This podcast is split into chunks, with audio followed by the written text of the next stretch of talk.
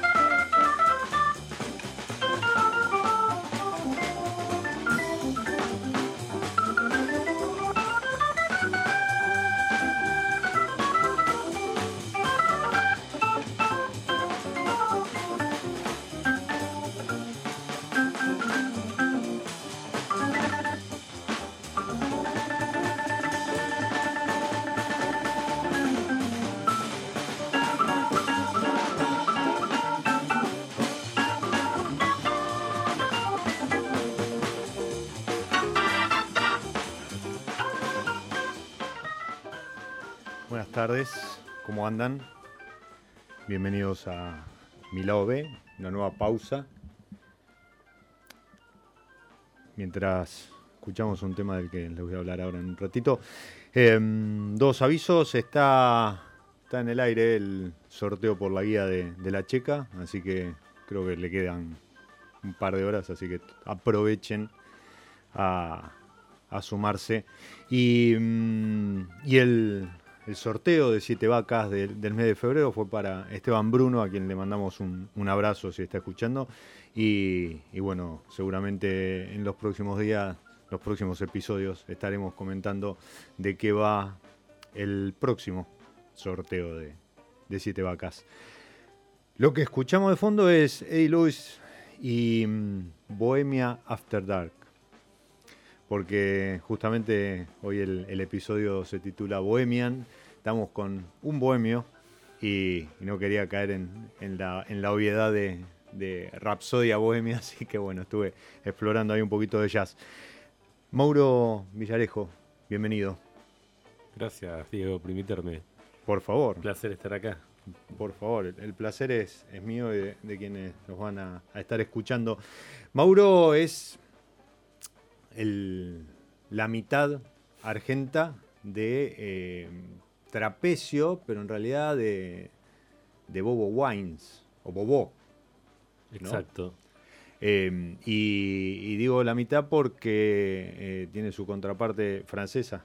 Sí, tengo un socio francés. Y, él es el, el Bo de Bohemio y la otra, la contraparte es el, burgués. Ah, así que em, Vamos a estar charlando sobre eso. Em, si no conocen los vinos, a lo mejor les suena Bodega Trapecio. También. Es, digamos, la, marca. Pero ahora vamos a hablar de, un, restyling que, que, sufrieron sus etiquetas y demás. Yo recuerdo que conocía Trapecio, no, no era a lo mejor vinos que, elegía, y en un momento me crucé con una vertical tenía la gente de Siete Spirits. Había, sacado una cajita con. Hace mucho. Uf, creo que eran 2010, 11 y 12 o 9, 10 y 11. puede eh, ser. Sí, sí, esa época. Mm, Partieron la cabeza. Vamos. No, impresionante, impresionante. Blends que van cambiando las añadas y, y eso es parte de la discusión. Pero bueno, contanos vos, ¿cómo, cómo es este, elaborar vinos en Argentina con, con un francés? A ver. Más allá del francés, Sí, bueno, sí, elaborar vinos en Argentina es difícil. es difícil. Bueno, eh, todo es difícil Sí. por lo general. Pero el vino en general es una industria particular. Sí. No, no, no es que me queje ay, qué difícil que es hacer vino. Pero No, no, tiene, tiene su, su vericueto. Bueno, lo hemos estado viendo, sin ir más lejos, el fin de semana pasado. Fiesta de la vendimia, desayuno contra desayuno, corte, protesta y demás. Sí, Eh, sí, estamos en un momento caldeado, mm. sobre todo porque falta agua, digamos que es una, una circunstancia climática. Pero nosotros cuando, estamos en la industria del vino, que, que, a ver, miramos el cielo porque dependemos del factor climático permanente.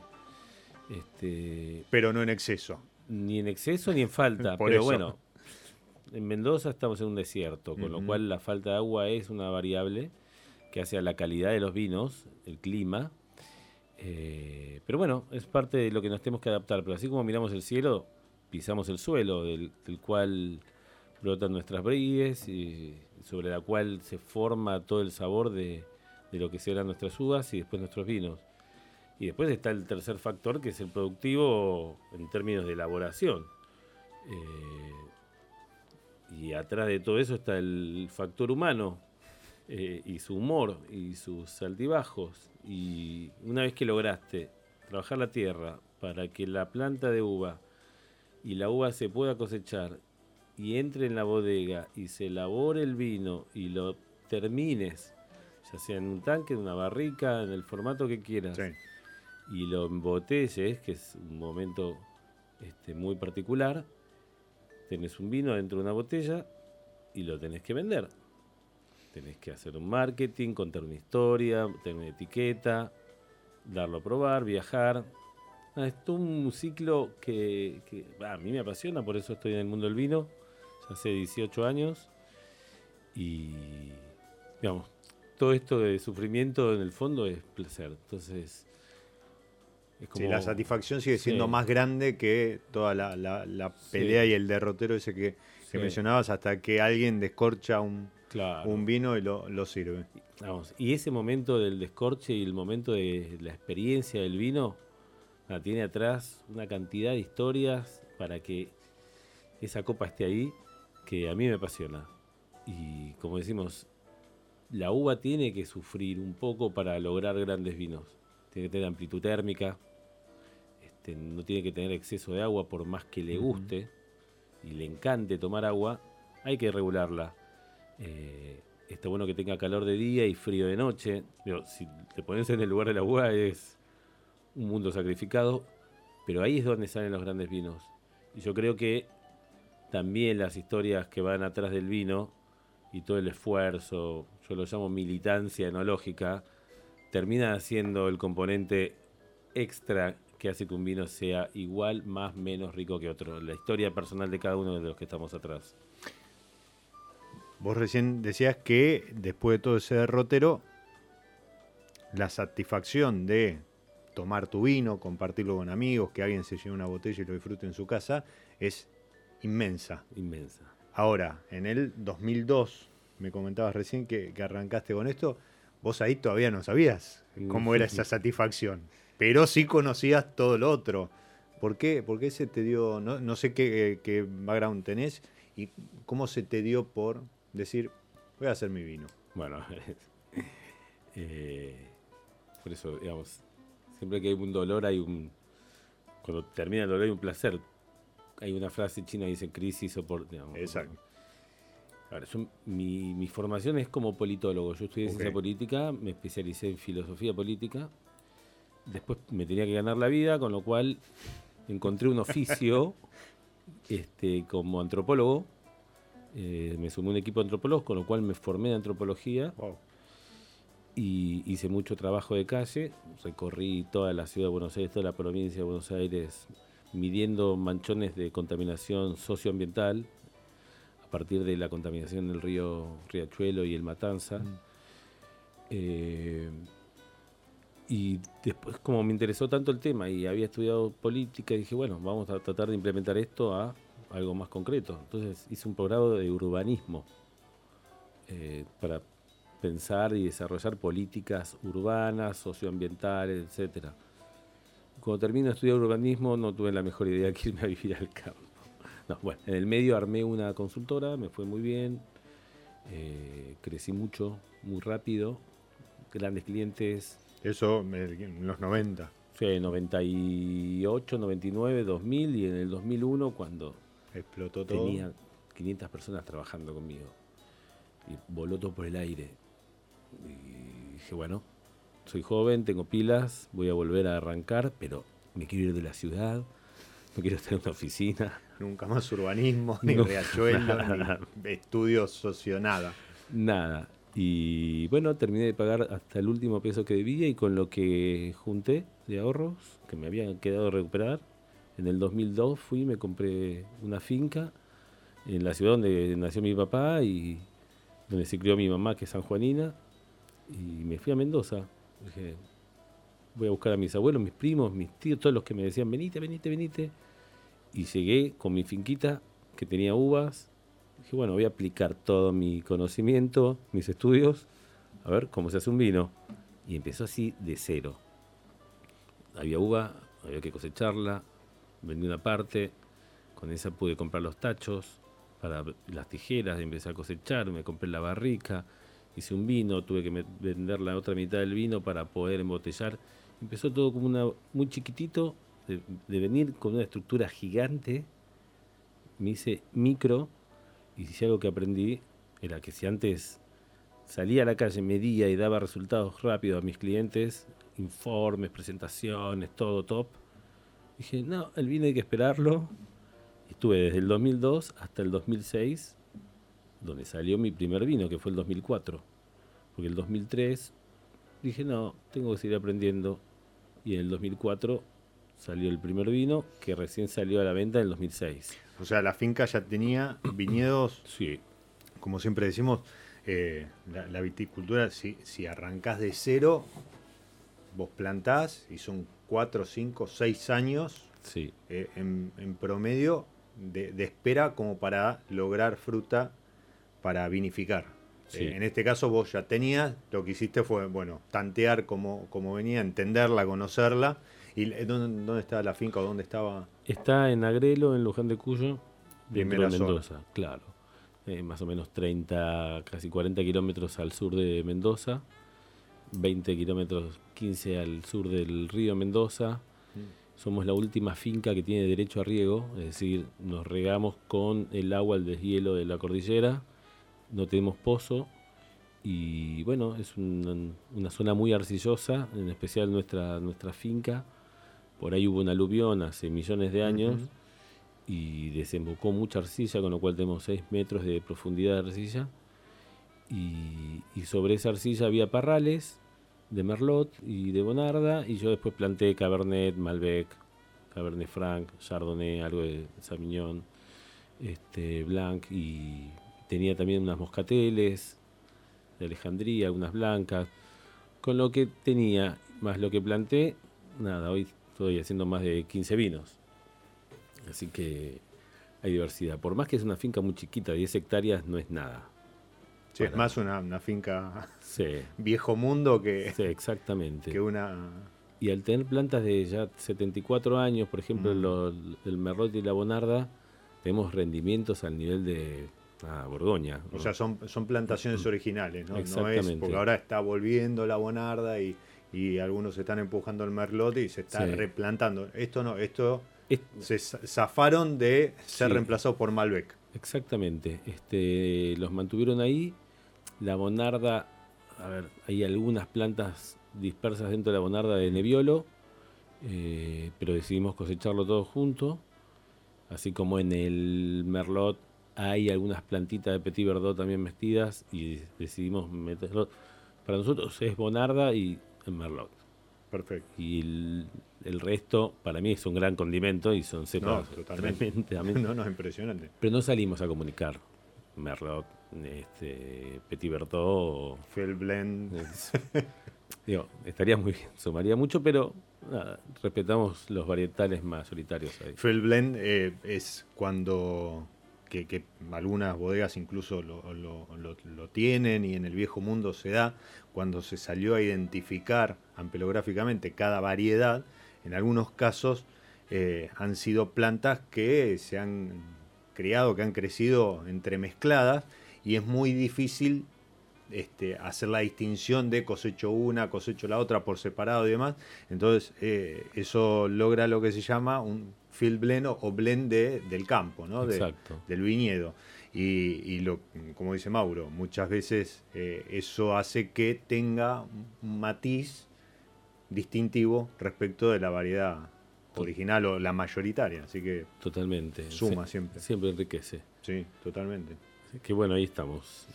Em, respecto a lo del agua, eh, si no lo hacen, sigan a, a Geografía del Vino en, en- en Instagram. Eh, nada, es un, loco apasionado de la geología. Lo del vino vino después. Este, de hecho, eh, su, su trabajo no tiene nada que ver con el vino y todo lo que hace en cuanto a geografía del vino lo, lo hace eh, también por pasión. Y, y en estos días estuvo recomendando una cuenta que también de, de- otro, de otro fanático que lo que está haciendo es subir fotos comparativas en 20, 25 años, 10, respecto de distintos glaciares y distintas formaciones en, en Mendoza, comparando lo que eran las nieves para esta misma época, hace 25 años, y lo que es hoy, y, y asusta, y asusta. O sea, de acá a 20, 30 años, no sé si, si va a haber agua para, para riego en todo lo que es este, el pie de la cordillera, y, eso está, está complicado. Sí. Eh, tengan siempre presente que Argentina es de los grandes productores, los 10 grandes productores, el único que, sacando alguna pequeña excepción que ahora está, está creciendo, es el único que no tiene influencia oceánica, o sea, que, que está plantado, lo que tiene plantado lo tiene plantado en el medio del desierto. En el medio. Y eso incluye desde el NOA hasta la, la Patagonia no extrema, pero eh, San Patricio de Chañar era También, también, de- también. desierto. Hoy es un oasis, pero producto mismo de la, de, la vitivinicultura. Y mm, 2006 salimos con el primer 2004. ¿Qué, qué era en ese momento? ¿Qué? Era, era un corte de Merlot Bonarda y teníamos una línea que era solo Merlot. Este fue la primera vez que hicimos un varietal de Merlot. Ahora estamos volviendo, pero teníamos el corte con Bonarda y el, el solo Merlot. Nos llamábamos trapecio, porque la finca tiene forma de trapecio. Yo, digamos, mirando Ok. yo buscaba nombres, nombres, nombres. Y me di cuenta que hacía tres años que lo único que hacía era dibujar trapecios con el sistema de riego, con los caminos, con los callejones, las plantaciones, la electricidad. Todo el tiempo estaba dibujando la finca. Dije, esto- Ya está. mi vida es un trapecio. Así que le pusimos trapecio con Z en, en honor a la forma de la finca, como homenaje. Y hicimos esos dos vinos. Y con eso salía al mundo. Yo antes de vender en Argentina, porque, a ver, volvamos para atrás. Cuando arranco el proyecto, me recontacta un viejo cliente mío. Este, De tu vida de, de marketing. consultor. Exactamente, consultor del sector automotriz, petrolero. Y era un francés y me dice, Mauro, estuve rastreando, te encontré. Dijo, me dijeron que te fuiste a hacer vino a Mendoza. ta". Digo, yo hago, hago vino hace muchos años. Tengo un viñedo en Burdeos. Soy distribuidor de vinos en Europa. Me quiero sumar a tu proyecto. Bueno, lo que había sido una aventura hippie gourmet se empezó a transformar en un proyecto más formal, este, con más proyección, más análisis. Lo que era la libretita del verdulero pasó a ser Excel y Excel y seguimos haciendo Excel. Y presentaciones y Sí, demás. cálculos todo el tiempo. O sea, hasta ese momento. o- o, eh, perdón, ¿cuándo, cuándo entra este, este y al año más o Ok, menos. hasta ese 2003, lo tuyo era proyecto de arranco de cero, con ayuda familiar o... Exacto. Ok. Vienen los amigos a cosechar, 18 años después siguen viniendo los amigos a cosechar. Está bien. La bien, familia sigue ayudando. Hay cosas que no cambian. Bien. Pero bueno, nos profesionalizamos, construimos la bodega, armamos un sistema más moderno de finca con riego por goteo, este, con nuevo tendido eléctrico, trajimos nuevas variedades. Nada, se complejizó el proyecto Sí, sí, creció y, Y aparte acompañado también con un, un crecimiento de la industria, total. Crecimiento de la industria que involucra al consumidor donde cada vez sabe más, cada vez pide más, eh, cada vez necesita a lo mejor el, el curioso sorprenderse, ¿sí? ya no, no es que lo existen también, pero es muy difícil hoy encontrar a lo mejor un consumidor que, no sé, 30 años vaya a tomar la misma etiqueta. ¿sí? No, o sea, con, claro. con- con la diversidad que tenés hoy, eh, sin querer uno, uno va probando, va conociendo, se va... Es brillante. Aparte, al haber más conocimiento y al haber más preguntas y haber más necesidad de, de entender qué hay atrás del vino, pucha, el productor también se complejiza. Porque también era, bueno, si tengo un consumidor simple, hago un vino simple, yo soy simple. Si tengo un consumidor más avesado, Me Yo- desafía a mí. me desafía, acepto el desafío y vamos evolucionando juntos. Yo no estoy seguro, bueno, capaz que podría estar seguro que los vinos que yo tomaba y que yo hacía hace 18 años, no sé si son los vinos que hoy tomaría. Bueno, era mi, mi forma de ser, mi forma de interpretar el vino y de disfrutarlo. Hoy me gustan tomar otras cosas. Yo evolucioné como productor, como consumidor. Entonces, vamos de la mano todos.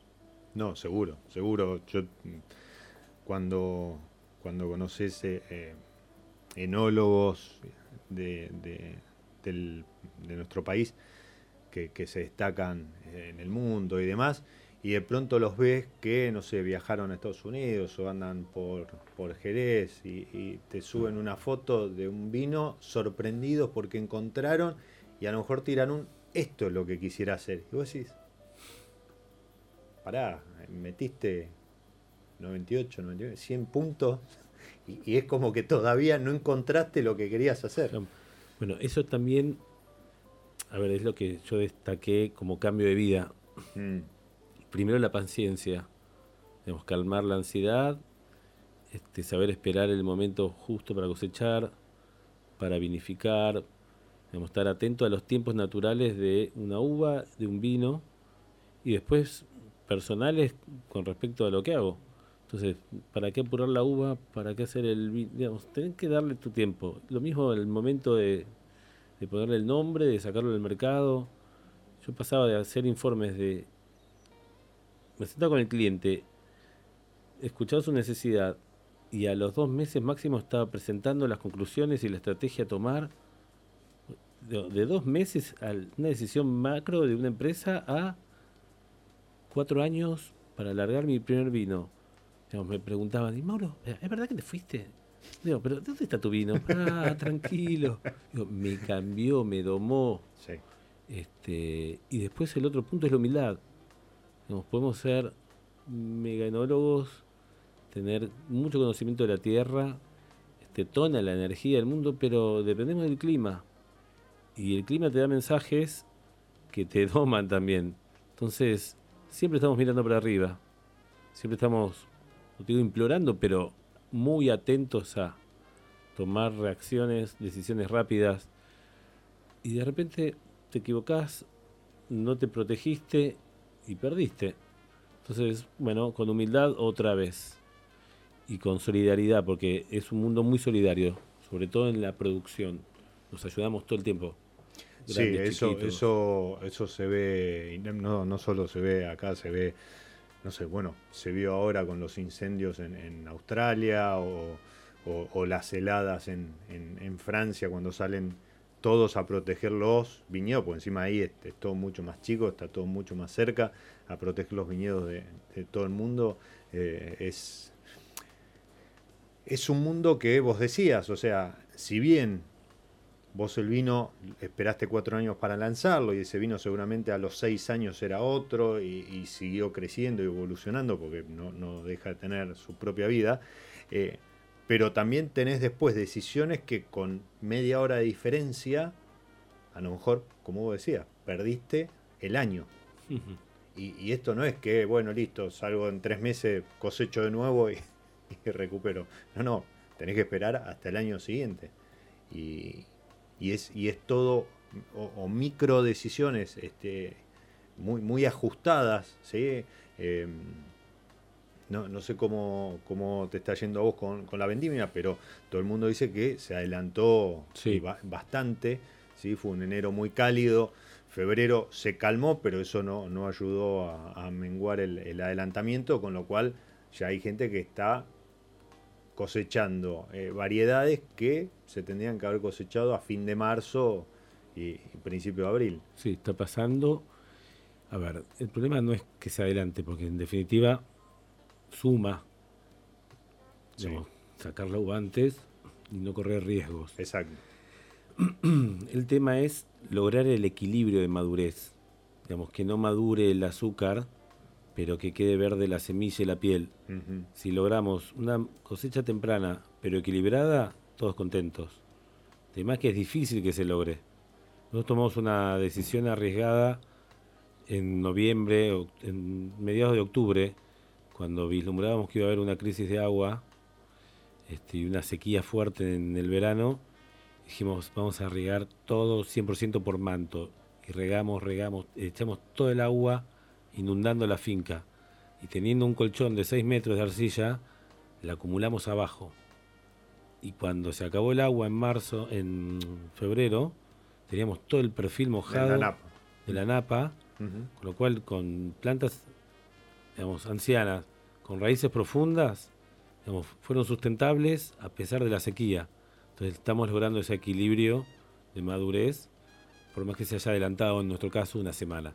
Pero estamos contentos, toco madera, pero hasta donde vamos, una, gran cosecha. Sí, bueno, eh, eh, también coinciden en eso, ¿sí? Que, es, obviamente, no, no es la 2019 que todo el mundo eh, ni, en los libros hubiese, se hubiese esperado una cosecha así, pero la 2020 viene, viene muy bien en cuanto a calidad, alguna merma en cantidad, pero, pero muy, buena, muy buena calidad. Después de haber tenido dos, tres cosechas, no malas, pero, y duras. pero flojas, duras, exacto. O con mucha agua, o en nuestro caso tuvimos una, un, un año que fue el 2015 con una helada muy fuerte hubo una helada muy fuerte y no sé si fue 15 o 16 también, que en el este, por ejemplo, hubo una granizada eh, terrible. Es, durísimo. Sí, sí, sí, no, no, por eso, o sea, esto de que vos decías, de estar mirando al cielo y a lo mejor estar esperando el agua, pero hasta ahí, o sea, que, no se me inunde la finca, que no sea granizo eh, y demás. Vamos a hacer una pausa mientras terminás de, de descorchar el, el bobo. Y, mm, y en, la pausa, que nos, va a acompañar la gente de San Felicien, en esto de combinar cepas, variedades, con, con algo de, música, eh, hoy elegí Cabernet Franc de San Felicien y me parece que en este otoño que, que, viene asomando, esperemos que no mucho porque todavía no me fui de vacaciones, eh, me pareció que es una buena, una buena variedad para disfrutar en una noche tranquila.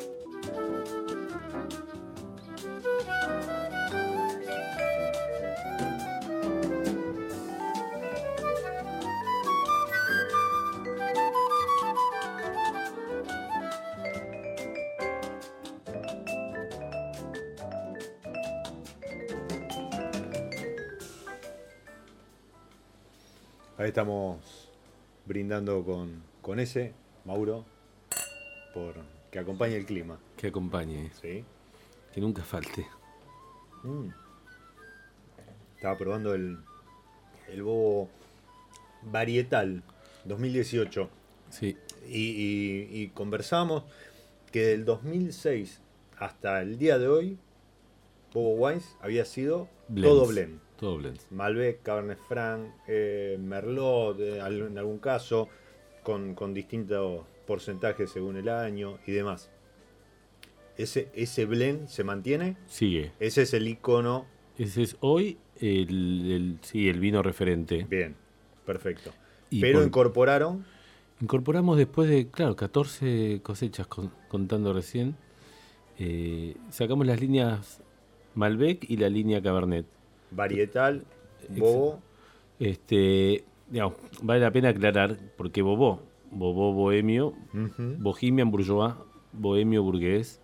eh, yo digo que es un vino autobiográfico, este referencial, porque tengo como un Jekyll and- y un Hyde adentro.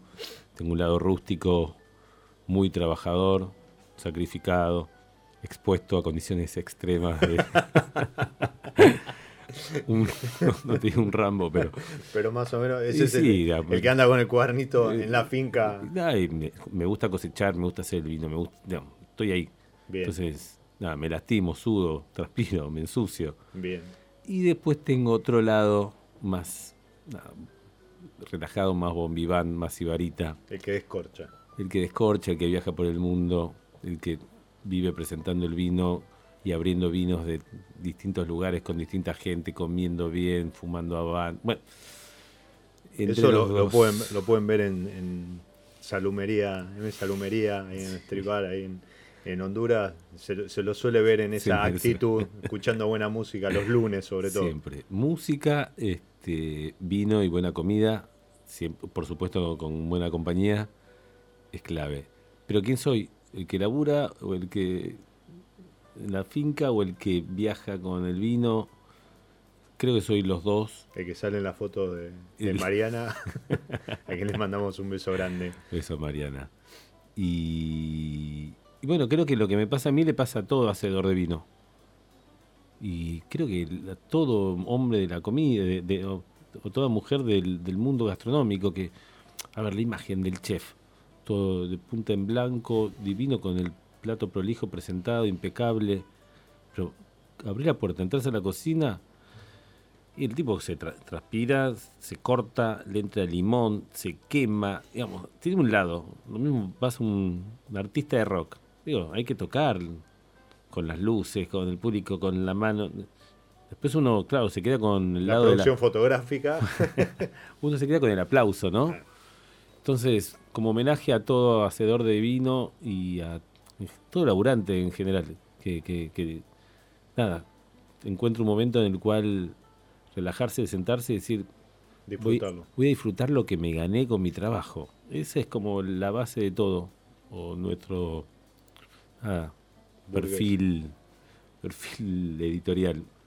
Entonces, en homenaje a todo eso, hicimos el Bobó, que siempre combina dos variedades de uva.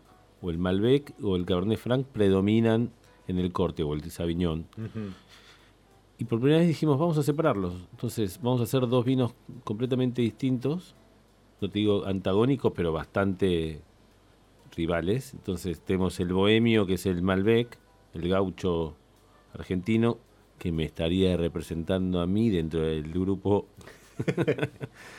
y después vamos a hacer el, el bobó burgués, digamos, más sofisticado, con más paso por barrica, más especiado. Este tiene Este- barrica. Prácticamente nada, sí. Nada. Pasó microoxígeno en barricas de capaz que 7 años, 6, 7 años. Ok.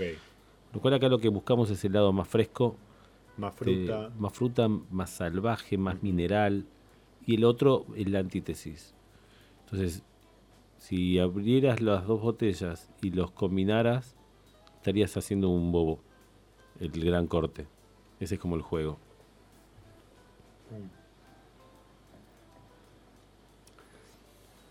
Está presente la fruta. Pero no olvidemos que es Malbec de primer zona, o sea, no vamos a encontrar los Malbec más, no sé si más livianos, pero sí con, con más textura, Sí. que, que están hoy un poco más en vidrio respecto eh, de, de lo que era hace 10 años el consumo de Malbec y que mm, vienen de Valleduco, donde hay otra, otra, otros perfiles. Para mí este es el Malbec que me disculpen lo- los, lo- los abanderados de la mineralidad y demás. eh, es el Malbec con el que yo em- conocí el, vino argentino. ¿sí? Más, más fruta gordita, goloso en boca. eh, no tiene, de, seguramente tiene, pero no se le siente tanto la, la acidez, tiene buen cuerpo y, y la fruta bien madura me gusta. Me Bueno, gusta. gracias. Muy, ver, muy rico. A ver, nos gusta el balance. Dentro del balance en general está el polo con respecto al otro, pero nos gusta que los vinos sean balanceados, equilibrados y la palabra que nos define que sean potables, digamos, fáciles de beber, digamos que, que sea un líquido en la boca, Sí, sí, lo no. tomes y lo tomes y no sea Con- una- con- cuando uno dice eh, gordo, quiere decir que, que tiene Sí. buen cuerpo, buen Sí, peso en sí, boca, pero obviamente ya no vamos a encontrar, a lo mejor alguno queda, pero no vamos a encontrar, eh, sea de Luján de Cuyo, sea del este, de, de, incluso de San Juan o de, de San Rafael, no vamos a encontrar vinos que eran masticables porque raspaban, tenían la madera este, ahí muy presente y demás. Eh, ha- habrá algunos que todavía, Mira. todavía queda con ese perfil, pero Nosotros somos un proyecto chiquito, con lo cual, bueno, básicamente hacemos los vinos que a mí me gusta. digamos, cada uno ah, es una mesa y decimos, che, yo quiero hacer este vino. Bueno, hagámoslo. perfecto. Como equipo diseñamos los vinos que nos gustan. Pero hacemos un vino de cada uno y es el vino que salimos a comunicar acá, en Japón, en Estados Unidos, en Brasil. Va, llegamos a abrir 25 mercados. Siempre con el mismo vino. Pero vos viajás a una feria en Brasil, o en Perú, o en ciertos estados de Estados Unidos, y te encontrás con vinos argentinos diseñados para esos paladares, donde se termina buscando y sigue buscándose la concentración, la estructura, el dulzor en boca, porque hay una gran porción del mundo que busca eso todavía. Digo, y el que tiene la posibilidad y tiene un departamento de marketing y diseño enológico dice, bueno, hagamos un vino para ellos, hagamos... No es nuestro caso, eh, una cuestión de filosofía y escala, Totalmente. pero hay un gran una porción Sí, del planeta que sigue buscando ese estilo Roland sí. Parker. Sí, sí, sí. Sí, y, y- y es verdad también que a lo mejor es el perfil que en su momento llegó de, de los vinos argentinos al, al exterior y ocupaban góndolas y demás, y, y la gente nos conoció por ahí. Eh, es, es muy difícil a lo mejor ahora Sí, eh, ir al otro extremo y decirle, bueno, no, esto no es vino argentino, vino argentino viene por acá, pero sí, hay, hay como decías, a lo mejor alguien te puede meter 10 etiquetas de Malbec para 10 consumidores distintos, pero, Mira, pero yo creo que este es un muy buen representante de, de la zona, Bueno, ¿sí? Y, y está la, la fruta presente que es finalmente lo que importa, ¿no? O sea, que el vino vos lo tomes y, y sientas que es uva fermentada y no una serie de cuestiones que se le fueron este, acomodando alrededor que Bueno, ese es nuestro aporte a esto, al, mundo del vino. Desde nuestra casa se hacen este tipo. Pero está lleno, está lleno de estilo, está buenísimo lo que está pasando acá. tenemos eh, sobre la mesa dos trapecios Malbec que vamos a sortear. ¿Qué se van a encontrar en esos trapecios Malbec que respecto de este? Bueno, esto es fruta ultra fresca, nada de madera ni, Ni para, para, nada, nada, ni nada, de nada. décimo uso, nada. Bueno, es el vino así para Tanque, tanque, siempre de tanque. tanque, a pileta o tanque, Tanque. no, de tanque a botella. de tanque a botella, con lo cual es un vino muy limpio, muy fresco, muy frutado, con una acidez bien marcada y equilibrada, que a mí me gusta tomarlo en el verano fresco, casi frío, Sí, perfecto. ah, es mi vino para, para comer. La, la otra vez hablábamos de eso, ¿no? De, de- de, mm, el tinto a lo mejor ponerlo en la heladera, la soda, Ah. el hielo, Por supuesto. totalmente. Hay que romper el tabú de la sofisticación, del momento solemne de la copa perfecta, que está muy bien. Me encanta, lo hago en ciertas ocasiones. Esa- eso si eso te tiene iba a una decir. pileta. Seguramente hay ocasión Si estás en una pileta y se te no vas a apoyar, o en la playa, hielito. un vaso, hielo. Y si tienes el sifón, el viejo recargable, Sí, vamos, con la burbuja gruesa, de verdad. Este, si no agua finamente exacto, gasífica. No, no, sifón. sifón.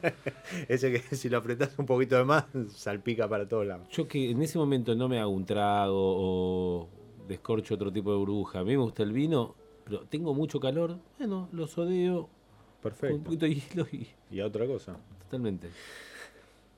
Antes de pasar, porque recuerdo en, en una feria, eh,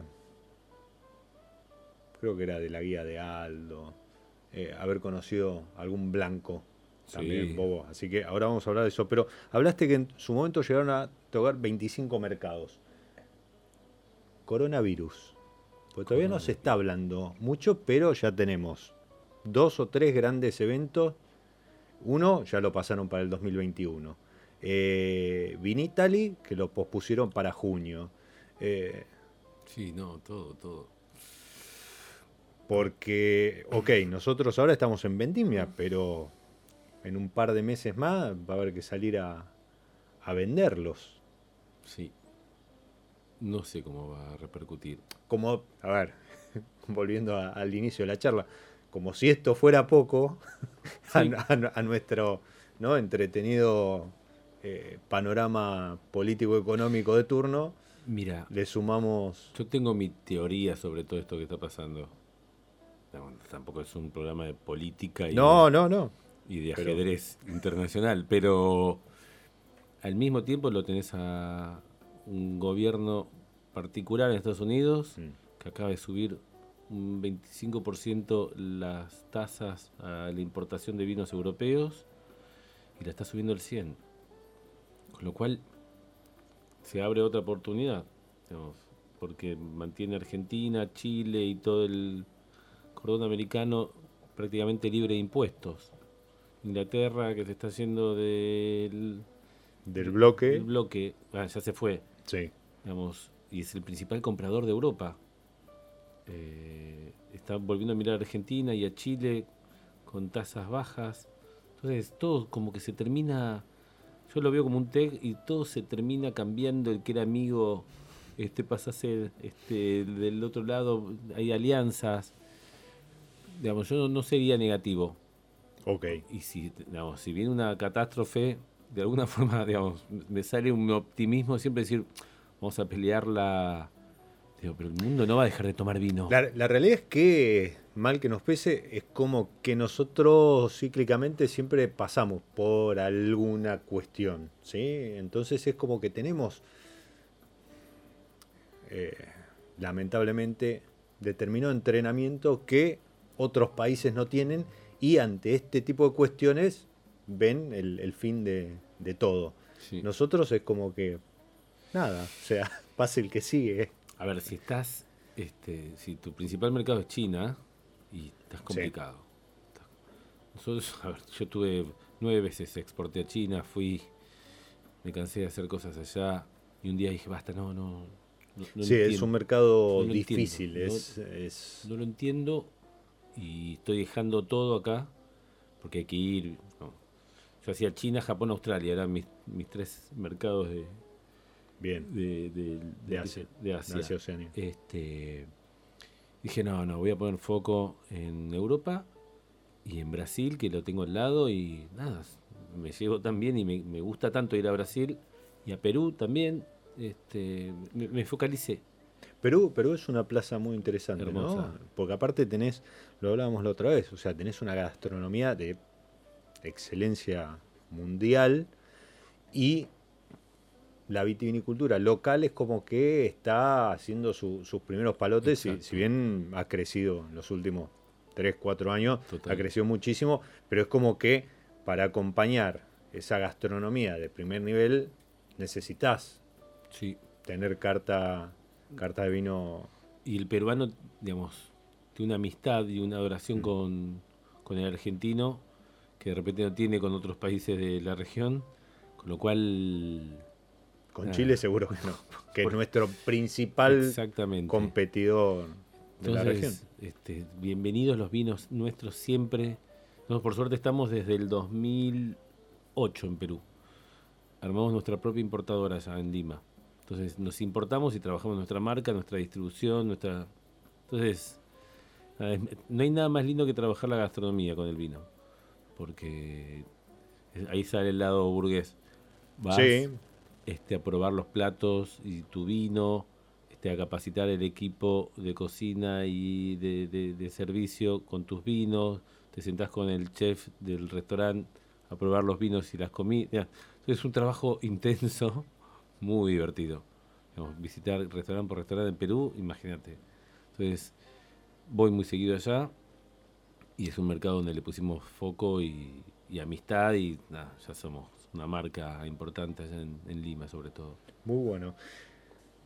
Pero no solo es Malbec, no solo es Cabernet, Merlot, Bonarda, hay blancos también en Bobo. Sí, sí, somos... A ver. Hay una frase que dice, buenos tintos hacen muchos, buenos blancos hacen pocos.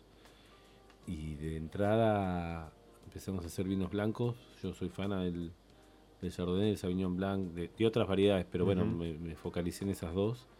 Y en los blend de blancos sobre todo. Y sí, a ver, es como nuestro caballito de Troya en muchos lugares. Sobre todo en Perú y en Brasil. Somos muy conocidos por nuestros Sí, que tenés gastronomía aparte que, que se le lleva muy bien con, con los blancos. En redes, arroba Bobo Wines. Sí. Sí. Pero, ¿dónde puedo conseguir los vinos? Mira, estamos eh, en las grandes tiendas, ¿puedo decir marcas? Sí, sí. Estamos en Winery, Bien. estamos en Nino Garage, estamos en Ligier y después elegimos una vinoteca por barrio Bien. para estar en toda zona sur, zona oeste, en, el- en la zona norte. Entonces, en cada barrio o zona residencial elegimos una vinoteca amiga, porque en definitiva son nuestras... ¿Las querés nombrar? Uf, no, es una ¿No? lista... Ah, ok, ok, está bien. Y me olvido una y... Está bien, pero cualquier cosa, Sí, arroba Bobo Wines. Ahí me preguntan, soy yo el que contesta, así como soy el que cosecha, también soy el que hace las redes. También. Este, y el que viaja y, le digo, a ver, ¿dónde estás? Y te digo cuál es la biblioteca más cercana. Bien. Y tenemos los trapecios, ¿en qué rango de, de precio Y los tra- sugerido? Estos están en 380 o 400 pesos, Bien, los que vamos a sortear hoy. perfecto. Y después, ahí pasamos a los Bobo. Claro, ahí tenés Petit Bobo, que Eh, Los Petit Bobo, exacto. Bueno, pero dentro de la línea Bobo tenés el Petit Bobo que está en 800, este que estamos tomando que está en 900 y pico, y después los Bobo que arrancan en 1200 y van aumentando en función de la, de la añada. de la añada, exactamente. Y ahora se viene el gran Bobo. Merlot. Un Merlot, Merlot, 100%. 100%. Muy arriba. Wow. Wow. Bueno, ya lo vas a probar. No, no, pero guau, eh, por, por la apuesta Sí. a- al, al Merlot. Y No 75 sé si estará años. escuchando Pancho, Panchi Barreiro, eh, que es un tiene la camiseta del Merlot puesta, Uh. pero Lo quiero invitar.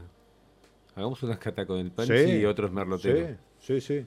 Sí, porque es un vino, un vino, una variedad que fue Ah, vapuleada y Bueno. por los americanos. sí, por eso, pues no tenían con qué darle, entonces Sí, sí, sí. salía- hicieron una, una producción y demás, pero en Argentina hoy hay muy buenos merlot y cada vez son más las bodegas que, así como recién decía de los blancos, se está rescatando el Viognier, el Semillón eh, y otras variedades. En los tintos el merlot está, está empezando a, a escalar posiciones, así que bienvenido entonces ese gran bobo para cuando esté. Lo probaremos. Mauro, muchísimas gracias por haber este, sumado a, esta pausa. Muchísimas gracias por, los vinos. Vamos a estar sorteando eh, esos dos trapecios Malbec. Y a ustedes los saludo, les digo que disfruten. Soy Diego Migliaro y este es mi lado B.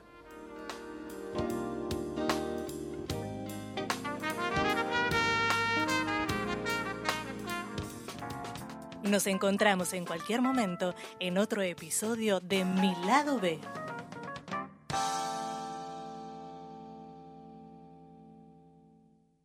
Radio Monk. El aire se crea.